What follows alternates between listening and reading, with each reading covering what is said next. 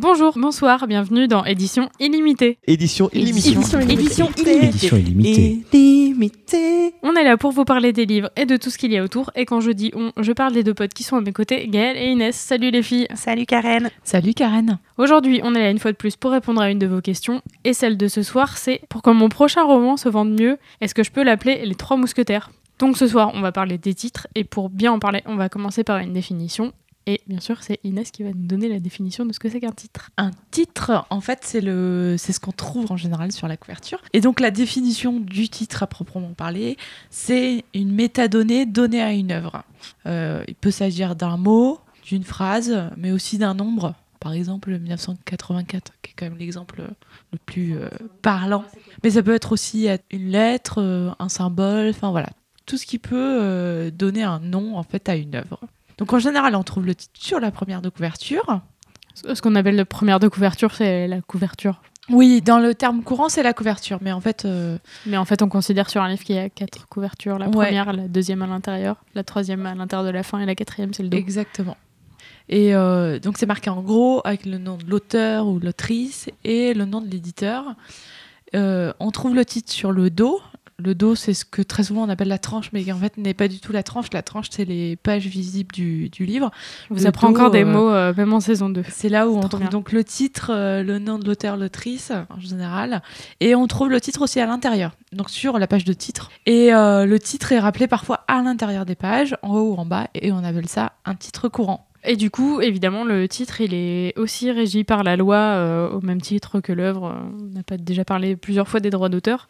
Le titre, pour être protégé, il doit être assez original. Mais du coup, qu'est-ce que ça veut dire pour un titre être original? Alors, on a plusieurs exemples. Les raisons qui peuvent faire qu'un titre est original, c'est euh, que ça recourt à une métaphore. Par exemple, l'ombre du vent. Non, Le vent n'a pas d'ombre, donc c'est original, ça marche. Euh, si on invente un nom de personnage, de lieu, de n'importe quoi, ça marche aussi. Donc euh, Harry Potter, Tarzan, euh, ça rentre là-dedans également. Et après, tout ce qui est euh, juxtaposition insolite, pas très courante de termes euh, bateaux, c'est jugé original aussi. Donc euh, dans les exemples les plus courants et les plus connus euh, récemment, on peut avoir euh, l'amie prodigieuse. C'est là où on se rend compte que dans le droit, la définition, c'est pas la même chose, parce qu'originalité, bon. Ouais, voilà. C'est pas une question pas de fou, style, en quoi. vrai. Bah, ça, on pourrait croire que c'est un peu subjectif, mais pour quelque chose qui est dans une loi, bah, Oui, c'est voilà. bizarre. Quoi, mais, de euh, toute façon, si après ça passe euh, à un tribunal ou quoi que ce soit, c'est clair que ça va être euh, étudié au cas par cas et que c'est très très discutable. Pour des titres qui ont été euh, considérés comme euh, pas originaux, on peut avoir un truc comme Reste avec moi. Ouais, là récemment, il y en a un qui vient de sortir, qui s'appelle Reste avec moi. Mais si on fait la recherche, il y en a eu beaucoup, presque un par an, on va dire.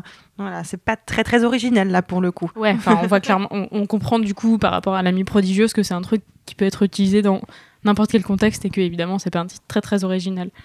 Euh, Il y a eu la même chose pour euh, Angélique et euh, tout ce qui est prénom, usuel. Du coup, si, enfin voilà, ça marchait pour Tarzan et Harry Potter, mais Angélique, Manon, Louise, Pierre, Paul, il y a un moment où bah, ça va, c'est des prénoms connus. on peut pas non plus tout déposer comme titre original. Après, comment est-ce qu'il faut déposer son titre pour euh, le réserver ou pas, pour pouvoir l'utiliser et que personne d'autre euh, le pique? Oui, si on a si on a écrit un truc et on se dit euh, je veux pas que quelqu'un sorte un truc avant moi qui a le même titre, Ouais. comment on peut faire? Alors, en général, il y a plusieurs manières de faire. Soit euh, l'auteur de livre a déjà signé un contrat d'édition, et donc l'éditeur se charge parfois de faire une retenue de titre, on appelle ça comme ça, dans euh, Livre Hebdo, qui est le magazine de- des professionnels des métiers du livre, qui paraît chaque semaine, et qui à la fin a des encarts euh, avec des retenues de titres. Il faut par contre payer euh, 402 euros au minimum. Ouais, c'est le prix le, moins cher d'un encart euh, d'annonce dans Livre Hebdo, c'est genre un 16e de page, plus après quelques frais parfois de mise en page ou euh, si on l'envoie un peu tard. Donc, Ce qui est un peu drôle cher. parce que la mise en page, euh, c'est c'est de l'italique, du gras et rien du tout quoi. Il y a rien Mais de fou. Mais ça assure que le titre est protégé dans ces cas-là. S'il est paru dans le livre hebdo et retenu, euh, personne ne peut l'utiliser quoi. En tout cas, ouais, ça, c'est que c'est une preuve de droit. Euh, du coup, il y a euh, Maître Emmanuel Pirat, qui est un avocat très très connu dans le, dans le milieu du livre et du droit d'auteur et de la propriété intellectuelle. Il y a eu un article qui est paru sur son blog, sachant que son blog est beaucoup lié à Livre Hebdo, donc forcément, il a beaucoup fait la promotion de, de la retenue de titre dans Livre Hebdo.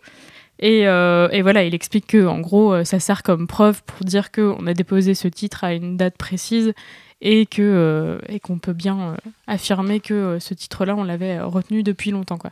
Il y a un peu la même chose aussi à la Société des gens de lettres. La JDL pour les intimes. Ouais. On, on peut faire par- apparaître des choses sur leur site, c'est un petit peu moins cher. On peut aussi leur envoyer euh, notre manuscrit. Il y a évidemment aussi euh, des frais de gestion des manuscrits et tout ça, et ça coûte euh, 45 euros. C'est déjà un petit peu moins cher. Ouais, ce qui est plus accessible, quoi, quand même. Puis quand même un des bons moyens de prouver euh, le titre, c'est la publication du livre. Mais par contre, ça permet de remonter qu'à la, qu'à la date de publication et non la vraie date de création. euh, Oui, c'est pas la date de enfin, signature ou quoi, euh, c'est le moment où le bouquin est sorti. Quoi. Euh, après, il y a plein d'autres euh, petits moyens avant la publication, si on n'a pas encore euh, d'éditeur et qu'on flippe un peu de se faire voler son titre. Un des moyens assez connus dans pas mal de domaines artistiques, c'est de s'envoyer à soi-même un courrier recommandé cacheté. Évidemment, le truc, c'est de, quand on reçoit le courrier, de ne pas l'ouvrir. Parce que ça, c'est la connerie à pas faire. Vraiment, c'est un classique. Le but, c'est d'avoir ce truc-là, le cachet de la poste fera foi, et on le fera ouvrir devant un huissier Oui, le parce moment. que c'est un espèce de scellé, en fait, d'envoyer un. Ouais, c'est exactement ça. En vrai, moi, quand j'ai lu ce conseil-là, je me suis dit, ah oui, c'est pas bête de préciser ce truc-là, parce que je, je suis le genre de personne qui aurait pu l'ouvrir. genre, oh putain, un courrier pour moi, je suis Ouais. contente. Mais ça vient de, oh, moi, c'est cool. Trop tard.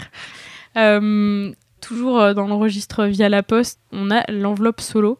Solo, Merci de S-O-L-E-A-U. préciser. C'est vrai que oui, j'avais pas compris là. C'est quelque chose qui a été mis en place par euh, l'INPI, l'Institut national de la propriété intellectuelle.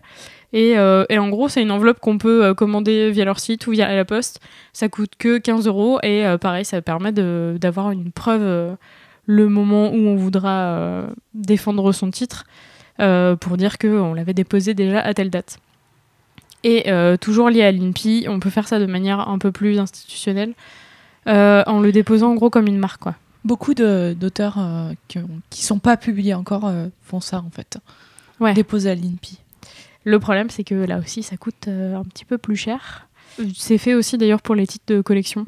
Euh, du coup, c'est plus l'éditeur qui va faire ça parce que là, ça relève aussi pas mal de la marque. Ouais, puis après, tu peux poser ton œuvre, enfin, tu peux faire plein de choses avec Ouais. l'INPI. hein. Et puis, c'est pas que pour les que pour les livres, que pour les titres ou quoi.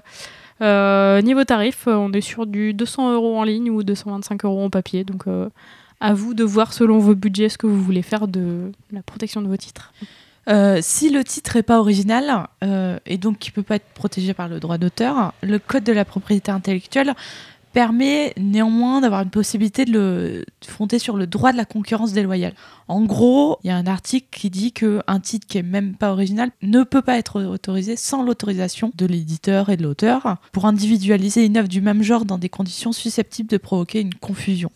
Donc je vais choisir un exemple parce que c'est très compliqué tout ça. C'est la loi, c'est des textes euh, très bien écrits, très bien rédigés, un mais pas très titre banal, euh, par exemple Angélique, qui a été jugé comme pas original. En revanche, un tiers, il pouvait pas re- reprendre le prénom de cette fameuse marquise pour en faire le titre de son livre. En gros, elle est trop rattachée à son personnage pour en faire le titre d'un autre, d'un nouveau euh, livre. Et surtout rattaché au film. Oui. Oui, c'est mon petit péché mignon, j'avoue.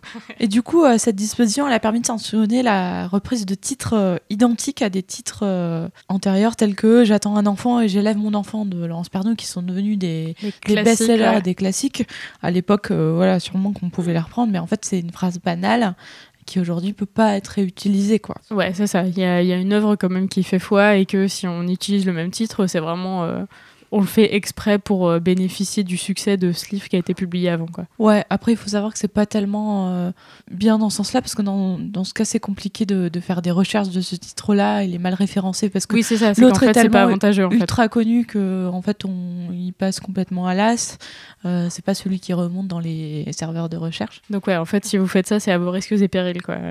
Ça peut être bénéfique, mais ça peut, être, euh, ça peut complètement vous enterrer aussi. Et c'est la même chose si le livre a vraiment été publié il y a longtemps, s'il est tombé dans le domaine public, euh, donc au moment où l'auteur est mort depuis plus de 70 ans. En fait, voilà, il y a une espèce de confusion qui fait que c'est pas. Ça, ça vaut pas forcément le coup, en fait, de- d'appeler son roman Les Trois Mousquetaires. Tu réponds déjà à la question, on n'est même pas à la moitié de l'épisode. Bah, merci Inès. bon, on va s'arrêter là. Euh, si vous voulez faire une parodie d'un titre aussi, vous avez le droit, techniquement. euh, on, on- on peut vous attaquer, mais si vous le faites euh, en mentionnant l'auteur et le titre original, pas forcément sur la couverture, sur la première de couverture. Vous pouvez le faire à l'intérieur du livre et euh, ça vous protège un petit peu. Mais disons que si tu le fais sur la couverture, c'est que tu expliques ta blague. Ce serait Ouais, un peu dommage voilà. quand même. Et du coup, ouais, ça- déjà ça tombe à l'eau. C'est un ça. peu tristoun. Oui, parce qu'il y a des, des éditeurs qui sont spécialisés dans, dans ce genre-là, comme le, le léopard masqué. euh, C'est ça, avec les Gordonzola titres, euh, ouais, c'est ça. Ah, les Gordonzola, c'est des pépites. et, euh, C'est comment euh, et les. Saint-Tintin. Moi, c'est haricot vert m'a beaucoup marqué. Ah oui, c'est vrai. J'ai presque envie de l'expliquer parce que je trouve déjà pas. Il faudra l'expliquer sur la couverture. Oui. Euh, euh, toujours euh, sur le thème de la rigolade, il y a des anecdotes très très drôles sur la non retenue de titre. Par exemple, chez Anne-Marie Métellier, euh, il y a eu un. Ou un- le non-renseignement du fait qu'il existait déjà ou pas, quoi. Oui, voilà, c'est juste que du coup, l'éditeur euh, s'est un peu planté. Et euh, il y a le roman d'un auteur brésilien de chez eux qu'ils ont appelé L'Enfant éternel. Et c'était le même type qu'un roman de Philippe Forest, paru dix ans avant. Du coup, euh, bah, ils ont dû faire pilonner 4000 exemplaires, ce qui est euh, économiquement pas génial, euh, écologiquement non plus, mais, mais on vous parlera un peu plus tard d'ailleurs des livres pilonnés.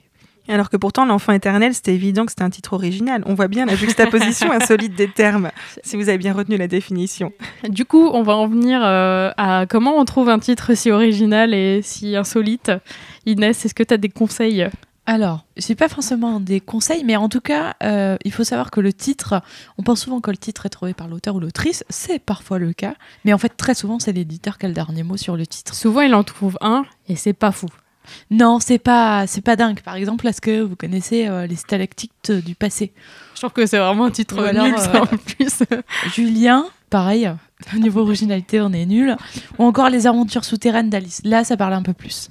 Ouais, en gros, en effet, on parlait de titres ultra connus qui étaient, ça, c'était les titres trouvés par les, leurs auteurs. Donc en fait, les stalactites du passé sont devenus à la recherche du temps perdu, qui marche vachement peu mieux. ouais. Julien est devenu le rouge et le noir, qui pareil au niveau originalité est incontournable. C'est-à-dire que si tout le monde avait appelé son roman par le prénom du personnage principal, on se ferait vite chier, quoi. Et puis après, évidemment, Alice au pays des merveilles, qui marche quand même bien mieux. euh. Est-ce que leur destin aurait été le même avec des titres aussi pourris? La réponse est non. Bah, Enfin, genre vraiment clairement.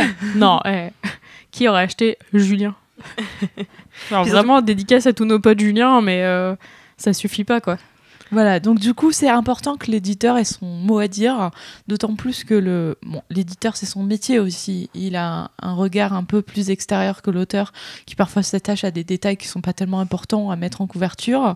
Mais même si l'auteur et l'autrice sont parfois frustrés, en fait, le choix du titre est vraiment appartient à l'éditeur et dans les contrats en partie, etc. Et puis c'est fait dans l'intérêt de toute façon, c'est pour un meilleur succès commercial. Quoi. Exactement, c'est fait en relation avec le service marketing tout d'abord, les relations commerciaux, et puis euh, parfois les représentants qui, lors des présentations euh, aux représentants, donc font des remarques en disant que c'est pas très vendeur, hein, et l'éditeur, s'il n'a pas encore imprimé, est tout à fait capable de rechanger le titre s'il a encore temps. Oui, parce que clairement, c'est un enjeu important, parce que quand même, le titre, ben, c'est comme ça qu'on va identifier le livre, c'est comme ça que le client va dire je cherche tel livre, Euh, c'est comme ça qu'on va le reconnaître aussi dans les rayons, parce que c'est ce qu'on va voir le plus. Euh, voilà, ce qu'on va directement sur la première de couverture. Et euh, bon, parfois, il y a quand même quelques contre-exemples euh, qu'on peut voir en magasin où c'est le, c'est pas le titre qui est mis en avant. Ça va être le cas, par exemple, des livres comme euh, Marie- avec les, les livres de Marine Ginsclark ou les livres de Daniel Steele, où on va voir vraiment l'autrice en que gros. là, t'achètes la saga de l'auteur. Ben, c'est ça. Moi, je connais Daniel Steele, mais je crois que je suis pas capable de citer un seul de ses titres. Donc, euh, effectivement, c'est peut-être un bon si, choix. il y avait. euh, si, tu sais. Enfin, je. Ah, si, si, Enfin, mais si. Je l'ai sur le bout de la langue. Je pourrais chercher un titre parodique, mais j'en ai même pas en plus. Donc, euh, pas essayer de faire de blagues, ça va être nul. Et parfois, il y a un choix de l'éditeur aussi de mettre plus euh, l'auteur en avant euh, que le titre. Parce que là, à la rentrée littéraire dernière, euh, Kaman Levy avait fait ça justement, a changé toutes ses couvertures. Et puis maintenant, on voit l'auteur en, en écrit en beaucoup plus gros que le titre en tout petit. Ça peut être vraiment un choix, un choix de l'éditeur. Choix de mettre en avant la, la personne qui a écrit plus que le titre. À voir euh, si ça, ça paye du coup. C'est ça. Puis faut que. Oui. Ils, voulu- euh, ils ont voulu être originaux. Tout est dans l'originalité, exactement. Mais oui, d'une manière générale, ça va être quand même le titre qui va identifier le livre. Et c'est quand même mieux si le titre est bien choisi, parce que bon, si on a un mauvais titre qui n'a rien à voir avec le contenu du livre, Oui, parce que On a parlé avant des titres euh, nuls, mais mine de rien, bon, Julien, ça correspondait. euh, les aventures souterraines d'Alice, ça marche. Mais il y a des titres vraiment nuls qui euh, reflètent rien, quoi. C'est ça, ou le titre est vraiment trop banal, qui va pas sortir du lot, ou alors un titre qui sera beaucoup trop compliqué. Bon, ça, on, on en fait appel à notre super subjectivité, euh, comme au moment où on parlait de couverture moche. Le, ch- le choix d'un bon titre ou d'un mauvais titre fait partie un peu du même jugement. Et du coup, si vous cherchez des euh, super conseils pour trouver un titre, euh, euh, vous pouvez aller sur monbestseller.com, qui est Attention, un site d'auto-édition. incontournable. avec beaucoup de bons conseils. Et, y a, mine de rien, il y a des choses très intéressantes. Mais souvent, quand on commence à chercher dans les conseils pour trouver un titre, c'est assez rigolo. Et euh, il y a la même chose sur WikiHow. euh, donc WikiHow, c'est le site. euh, moi, c'est un de mes sites les préférés parce qu'il y a plein de conseils pour apprendre à tout faire dans la vie. Euh, genre, euh, il y a littéralement comment contacter J.K. Rowling. Donc, on vous explique comment écrire une lettre ou mettre l'adresse de destination si vous êtes en France, si vous êtes en Angleterre. Enfin, bref, on n'est pas là pour parler de ça. Euh, et du coup, il y a évidemment comment trouver un bon titre de livre. Donc, on va vous expliquer comment faire un, un brainstorming, euh, comment noter ses idées sur un carnet. Donc, normalement, vous avez toutes les clés en main pour euh, trouver le bon titre pour votre livre. On vous mettra les liens dans la description. Est-ce que toi, tu as trouvé le titre de ton prochain livre alors? Et non, parce qu'il faut d'abord que j'écrive le livre. Alors que sur mon bestseller.com, il y a un espèce de truc où tu rentres juste ton nom et ton prénom, et à partir de ça, il te fait une couverture moche avec des illustrations et un titre. Je l'ai fait trois ou quatre fois, je sais plus sur quoi je suis tombée. Eh ben, on a hâte de voir ça, Inès. Mais du coup, on peut aussi se fier aux tendances de l'édition actuelle. Euh, Gaëlle, quelles sont les tendances de ces dernières années? Mais C'est vrai qu'on a parlé des titres qui avaient pas trop d'originalité et parfois il y a des titres qui se ressemblent aussi. Et le problème, c'est quand c'est des titres qu'on nous demande souvent. Alors ça, ça pose un gros problème pour les libraires. Euh, un des cas qu'on a assez souvent, c'est par exemple Un secret de Grimbert et Le secret qui sera plutôt du développement personnel de Rhonda Byrne. Parce que évidemment, le l'acheteur, enfin le client n'a jamais euh, le nom de l'auteur et du coup, c'est- Ben voilà, c'est ça. il a soit l'un soit l'autre. Alors, petite technique de libraire, on va juger à la personne qui nous demande le livre. Bon, effectivement, si c'est un adolescent où euh, on va se dire, tiens, c'est plutôt pour l'école, ça sera plutôt euh, le livre de Grimbert. Euh, et puis, si c'est une femme de plus de 25 ans, on va dire, c'est plutôt du développement personnel. Oui, bon, juge à la tête, hein, effectivement. Après, là où c'est difficile, c'est par contre si c'est la mère qui vient chercher pour son fils. Et là, effectivement, il faudra demander l'auteur quand même. On fait dans les clichés, mais euh, on fait comme on peut quand on est libraire pour trouver euh, comment satisfaire le client. Bon, Et du coup, ça, c'est une tendance à pas suivre. C'est ça. Ben, un des cas qu'on a eu récemment aussi, c'est que on vient nous demander le livre de la jungle. Mais pas du tout la version de Kipling, en fait. C'est parce qu'il y a un, un livre qui est sorti euh, chez Duno qui parle des startups et qui s'appelle effectivement le livre de la jungle. Ah, c'est Déçu là, d'avoir on en moulé- revient en en- slip euh, les start-upers. on en revient au problème de confusion, quoi. C'est ça, ça amène des petits quiproquos. Ah là là, c'est c'est rigolo. rigolo. On l'a dit en même temps, c'est mignon. Euh, Il y a aussi des livres qui peuvent changer de titre et ça aussi, ça amène des belles confusions. On avait un cas assez connu, c'est le Douglas Kennedy qui avant s'appelait Piège nuptial, non, qui maintenant s'appelle Piège nuptial, autant pour moi, maintenant qu'il est chez Pocket, mais quand il est paru chez Gallimard et chez Folio, il s'appelait Cul-de-sac. Comme quoi, on peut acheter deux fois le même livre sans le savoir. Bah oui, c'est ça en fait. Et c'est surtout que là, le lien entre piège nuptial et cul-de-sac, pas Bah, ça serait lié à une évident. nouvelle traduction, mais je mince, j'ai pas regardé le titre original et là ça Bah, ça se justifie, c'est une nouvelle traduction. Un autre exemple, il y avait euh, un roman de Benoît Sévrac, roman policier, qui est paru chez la Manufacture du Livre, qui s'appelait Le Chien Arabe, et qui ensuite est sorti chez Pocket, qui s'appelle Trafic. Alors, euh, On n'a vraiment aucune idée sur pourquoi ils ont changé le titre, vraiment, je. mais voilà. Après, après Je si, comprends notre- pas parce que le chien arabe était vachement vendeur en plus. Bah, Bah ça a le mérite d'être original déjà.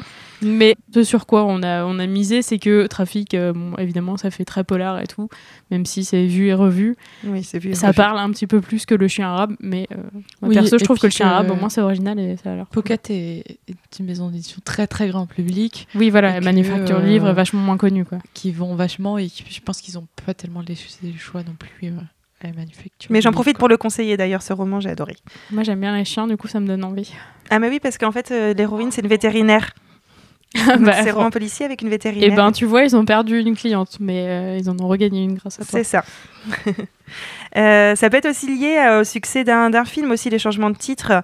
Euh, Il y avait la série avant qui s'appelait Les Insoumis, que maintenant on connaît sous le nom de Darkest Mind. Très bon vraiment, film. le Ah, succès du film, il est mérité. hein. On Parce a que passé un très chouette On dimanche. a beaucoup ri. C'était peut-être pas ce qui était attendu, mais on a passé un bon Mais, dimanche. beaucoup de fou rire devant ce film. Et j'attends la suite avec impatience. Il y a aussi des effets de mode hein, vraiment dans les, dans les titres de livres. Et euh, il y a des auteurs dont la- le titre est vraiment une marque de fabrique. Alors le meilleur exemple, c'est vraiment les romans d'Aurélie Valogne, où maintenant c'est vraiment c'est associé à des proverbes. Euh, le premier, bah, c'était donc Mémé dans les orties, qui est sorti en 2015. Qui s'est hyper bien vendu. Du coup, Qui s'est hyper bien vendu. surfer sur la vague. C'est ça, parce qu'en fait, euh, l'année d'après, elle avait sorti Nos adorables belles filles, sauf qu'ils se sont rendus compte que c'était un énorme succès quand il est sorti en poche. Et ils se sont dit, on va garder quand même la marque de fabrique euh, des proverbes, donc on va, chanter, on va changer Nos adorables belles filles en, en voiture Simone. Ah bah voilà, et là on sent le même registre. Voilà, du coup, on enchaîne ensuite les deux d'après, Minute Papillon, Au petit bonheur la chance, ça y va sur les jeux de mots. Et quel sera le prochain? Bercer trop près du mur. euh, Quoi? Je sais pas, moi je mise. hein. C'est un pari. Ok, mais j'espère que ça sera jamais. ça. J'ai hâte de voir. Et ben c'est ma suggestion. Et il y avait aussi les titres à rallonge, ça aussi, c'était une grosse, grosse mode. Et ça aussi c'est rigolo parce qu'on en inv- on peut en inventer plein soi-même. Ah oui, On va on va voir d'abord ce qui existe. Ouais, ça a commencé avec Catherine Pancol. euh, qui a- Enfin, on pense que ça a commencé à ce moment-là parce que c'est en 2006, ça a sorti Les yeux jaunes du crocodile. Hop, C'était gros encore succès. modeste là. C'était modeste. Deux ans plus tard, sort euh, La valse lente des tortues dans la même veine, un peu. Et puis après, des écureuils de Central Park sont tristes le lundi. Et là, Là, là, ça me on fait là, plaisir. là, là, très très chouette. là, Après, le- c'est vrai, hein, quoi. les écureuils de Central Park, vraiment, le lundi, c'est pas. Mais à peu près en même temps, un peu dans les mêmes années. Ouais, c'est ça. bah, C'était en 2011. Il y avait euh, bah, le vieux qui ne voulait pas qui ne voulait pas fêter son anniversaire chez Presse de la Cité. Bah, pour information, quand même, le titre original, Allez, lance-toi. j'avais envie de le dire. C'était quand même euh, donc on, sur le titre suédois Undraringen som klev ut genom fönstret or forsban. Bel accent. Voilà. Je l'ai travaillé quand même. Donc bah là, tout est dit. Voilà. oui, tout est dit. Mais et du coup, ces titres d'après, qu'est-ce que c'était? Parce que quitte à faire des titres longs, et visiblement ça marche, on va pas se gêner quoi. Bah, c'est ça, autant continuer. Alors, il y avait l'analphabète qui savait compter. Ah, ça, Ça, va. ça va. L'assassin Mais, qui rêvait d'une place au paradis. Et après, bon, on a continué avec le vieux, le vieux qui voulait sauver le monde, là, Oui, le dernier qui est sorti. Le vieux marche bien. Et dans le, le record du titre qui est quand même très difficile à retenir et très très long, bah, c'était Romain Puertolas euh, pour en France euh, qui a battu le record, on va dire. Ouais. En 2013, il sort donc en entier l'extraordinaire voyage du fakir qui était resté coincé dans une armoire Ikea. Voilà. Voilà. Voilà. Mais je suis sûre que ça, que ça vous marche voulez qu'on hyper vous bien, dise quoi. Oui, euh, bah oui, ça a été un succès. Alors je sais pas vraiment si le titre a fait que ça a super bien marché, mais ça contribue. euh, Et là, c'est surtout que le titre, en fait, ça prend toute la couverture, quoi. Oui. Alors, graphiquement, c'est joli. Après, euh, j'imagine que vous en librairie, c'est euh, Fakir ou Ikea, pas plus Ah que oui, ça. bah, c'est ça. Et bah, après, il avait continué. Mais son nom, par contre, on l'a jamais retenu, quoi. Oui. Bah, euh, Oh, moins que le titre. Enfin, plus, c'est le hein. mec qui a fait Ouais, Fakir Ikea. le quoi. Ouais. titre, quoi, mais pas. Oui, c'est vrai, c'est. J'avoue. Mais du coup, après, euh, il Ouais, c'est non, non, il en a fait un pas mal. La petite fille qui avait avalé un nuage grand comme la tour Eiffel. C'est limite, Voilà. euh, c'est l'incipit du roman à chaque fois les, les titres quoi. Je pense que, enfin, c'est un résumé ou un slogan. euh, Ouais, c'est un peu ça. Bon, Mais après, c'est calmé, hein. il a arrêté. Non, non, non, après, il a arrêté. Il a arrêté d'écrire ou euh? Non, il a arrêté de, de faire des titres très, très, très, très longs. D'accord. Et euh, après, ça peut être aussi une marque de fabrique, euh, mais avec un titre long, mais avec des phrases très niaises. Euh, J'ai envie de parler d'Agnès Martin-Lugan quand même. Qui déjà a un nom très long. Bah, elle a sorti en 2013 Les gens heureux lisent et boivent du café. Il y en a d'autres, hein. La vie les est facile, boivent. ne t'inquiète pas. Après, il y a Désolé, je suis attendue. Et entre mes mains, le bonheur se faufile. Donc vraiment, inventez vos beau. titres. hein. On va, je pense que c'est très possible qu'on lance un concours. Parce que moi, j'en avais déjà quelques-uns et euh, je concourrais anonymement. Mais... Bon, un autre qu'on entend beaucoup, euh, que, qu'on- enfin, qui est toujours dans les. Parce qu'il marche très très bien en ce Ah moment. oui. ouais. Ta deuxième vie commence quand tu comprends que tu n'en as qu'une. C'est vrai hein, aussi, tout ça, mais. Oui, ça, là, Mais tout est dans le titre et en Bah fait, ouais. tout, est, tout a marché. T'as pas besoin de le ça, lire quoi. du coup. Ouais. et puis c'est vrai que bah, maintenant, après, les clients viennent en librairie et demandent euh, le livre, ouais, comme tu disais, Ikea, ou alors euh, les livres du vieux, ou euh, Harry Est-ce qu'il y a quand même des gens qui font l'effort de le demander euh, en mentionnant le titre en entier? C'est très très rare quand même. Ta deuxième vie, bien ça s'appelle juste ta deuxième Avoir vie. un hein. client qui arrive en disant Bonjour, euh, madame le libraire, je voudrais l'extraordinaire voyage du fakir qui était resté coincé dans une armoire Ikea. Et tu le laisses finir. Oui. Tu lui dis, oui, monsieur. Ouais. Le livre de Romain Portola, c'est là. Ah ouais, non, mais c'est très très rare. Et du coup, euh, il y a aussi des petits euh, traquenards pour, euh, pour les clients à base de, euh, de noms difficilement prononçables, même Bah s'ils oui. ont été. tra- Parce, qu'ils les ont pas été traduits, difficiles du à retenir, mais il y a aussi les, les titres euh, imprononçables. Ben, il y a les romans policiers de Ragnar Jonasson qui sont restés en islandais, en fait. Donc, il y a... Alors, faut imaginer les accents, parce Alors qu'il y a là- des accents là, improbables dessus, les lettres, courts quand même. Oui, c'est très court. Mais pas facile à Snior. Mork, Sot, Nat. Alors, en fait, il y a des accents qu'on Alors, ne connaît pas. oui, et Snior, alors c'est possible que ce soit Njur, mais je suis plus très sûre des prononciations Ah. en islandais. Et ça s'écrit S-N-J-O-R. Mm. Donc, euh, oui, si.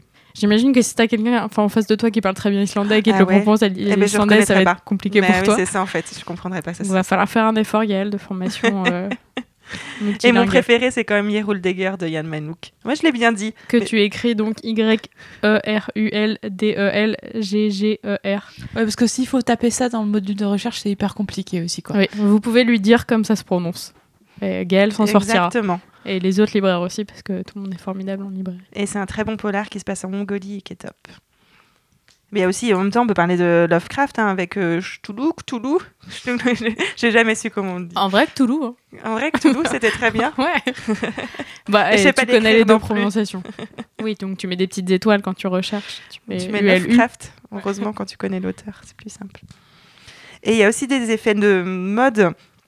Suite à- au succès d'un livre, euh, on avait vraiment le cas euh, dans les romans policiers avec euh, La fille du train. Euh, quand le roman de Paula Hawkins est paru en 2015 chez Sonatine, les éditeurs ont surfé sur, euh, sur la vague et on a eu énormément de romans policiers avec le mot fille dedans. Alors, juste pour en citer, La fille derrière la porte chez Nouveaux Auteurs, La fille idéale chez Les Escales, il y a eu La fille muette chez Acte Noir, La fille sous la glace chez Bellefond. Et un que j'ai beaucoup aimé, c'est La fille d'avant chez Mazarine, par contre. Ah, euh, tu as vraiment beaucoup aimé le Oui. livre, pas le titre Oui, en soi, forcément. Tout à fait, je parle Le du titre livre. pas fou. Le contenu était bon. Ok. Et il y a aussi la parodie qu'on veut faire, on en a parlé tout à l'heure. Oui. Mais On a euh, le droit, mais il faut le dire à, l'intérieur. Ouais, c'est ça, avec un petit copyright, pas forcément sur la couverture. Et donc, il y avait, euh, ça, après ça, le succès de 50 nuances de Grey, on Ah, a, ça a eu été la toutes les fête, 50 là. nuances, là, en fait. Euh, 50 nuances de Gay, donc était toujours de la littérature érotique. Mais on peut aussi l'utiliser dans des, euh, dans des livres de stratégie avec 50 nuances de guerre. Ou dans les livres de management avec 50 nuances de management. Et donc même quand ça a plus de sens, on peut le faire aussi. Mais 50 nuances, on le met dans n'importe quoi et ça fait un livre qui marche. Et plus récemment, il y a eu la BD de Joule, Joule, euh, 50 nuances de grec. Oui, on va parler de Joule à chaque épisode. Oui, parce qu'il fait de très bons albums. Double jeu de mots. Ah oui, Eh pas mal. Faut pas l'expliquer, et pas sur la couverture. non, on va en rester là. Et du coup, les dernières tendances, c'est les titres en anglais pour les gens. Ouais, vraiment pour les jeunes, les romans adolescents, bah déjà rien que Hunger Games, euh, voilà, on l'a laissé comme ça. Les jeux de la, fin. Il y avait Endgame, Et les jeux le de jeu fin. de la fin Ah aussi. oui. Ah oui. C'est pour ça qu'ils ont gardé en anglais sûrement. En même temps, Everything, Everything, tout, tout. Oui, ça, ça ne marche Écoute, ça se absolument tente. pas, quoi. Euh, Il y en a d'autres. The Sun is also a star. Oui, carrément Mais- les phrases en le- entier. C'est parce que les adolescents sont très international. Mais du coup, peut-être que si tu publies euh, Le Soleil est aussi une étoile et que tu le publies en roman, euh, Ah, ça, ça Pour, pourrait euh, marcher. hein, ah tu oui, me diras. voilà, à côté de d'Aurélie Valogne et Catherine Pancol et compagnie, ça marchera peut-être très bien. Et si les lecteurs sont international, pas forcément les libraires, euh, une petite dédicace à ma collègue Sabrina, il y a Awake de Natasha Preston, mais euh, pour elle c'est Awake, à tout oui. jamais. Mais du coup, c'est votre nom de code, quoi. maintenant. Bah oui, maintenant c'est ça. On parler. cherche Awake en magasin. Après, c'est bien s'il y a des clients qui sont pas forcément anglophones et qui oui, le lisent comme ils peuvent, vous serez à même de le comprendre aussi. Donc Tout à très fait. bien aussi. on parle toutes les langues. Ah oui, non, il y a encore une autre tendance, enfin quelque chose d'un peu plus euh, compliqué pour euh, les clients ou pour les libraires. Bah oui, c'est que parfois on joue sur la provoque dans le titre, hein, avec des titres assez vulgaires où dans les, les clients vont avoir un peu honte, comme euh, je voudrais La femme parfaite est une connasse. Là, on s'en sort encore un peu. Bah, les clients demandent la plupart du temps La femme parfaite. Il précise pas la fin. Mais euh, ça peut être le Allez tous vous faire enculer. Et là, ça devient un peu plus euh, compliqué comme Voilà. relation. C'est le livre de Mathieu Madénian, celui-ci. Euh, récemment, en polar aussi, il y a eu Allez tous vous faire foutre. N'empêche, c'est des super moments pour, euh, si vous lisez ça dans le métro, pour passer des messages aux Ouais, gens qui regardent ce que vous lisez. À travailler avec des cons, très bon livre à avoir sur son bureau quand on travaille dans une boîte de merde. Et baise-moi, par contre, non, faut éviter ça. ah bah tu peux faire passer un message aussi. mais- Tu peux faire passer un message. euh, Après, faut peut-être faire collègues. euh, malheureusement attention parfois où tu le lis. Voilà pour les tendances, un petit peu ce qui se fait, quoi. Et du coup, si vous voulez rire encore, eh ben, euh, évidemment, il y a des clients qui demandent parfois des titres, mais qui se trompent ou qui comprennent mal. Oui, c'est exactement ça. Alors, c'est quelque chose de très courant euh, dans le monde du livre. On appelle ça les perles de libraire. Et en fait, c'est un peu euh, comme si les. C'est comme quand on était petit et qu'on se racontait les blagues de Toto à la récré. Il y a très souvent des libraires qui se racontent les perles de libraire. Alors, on les retient pas forcément toutes.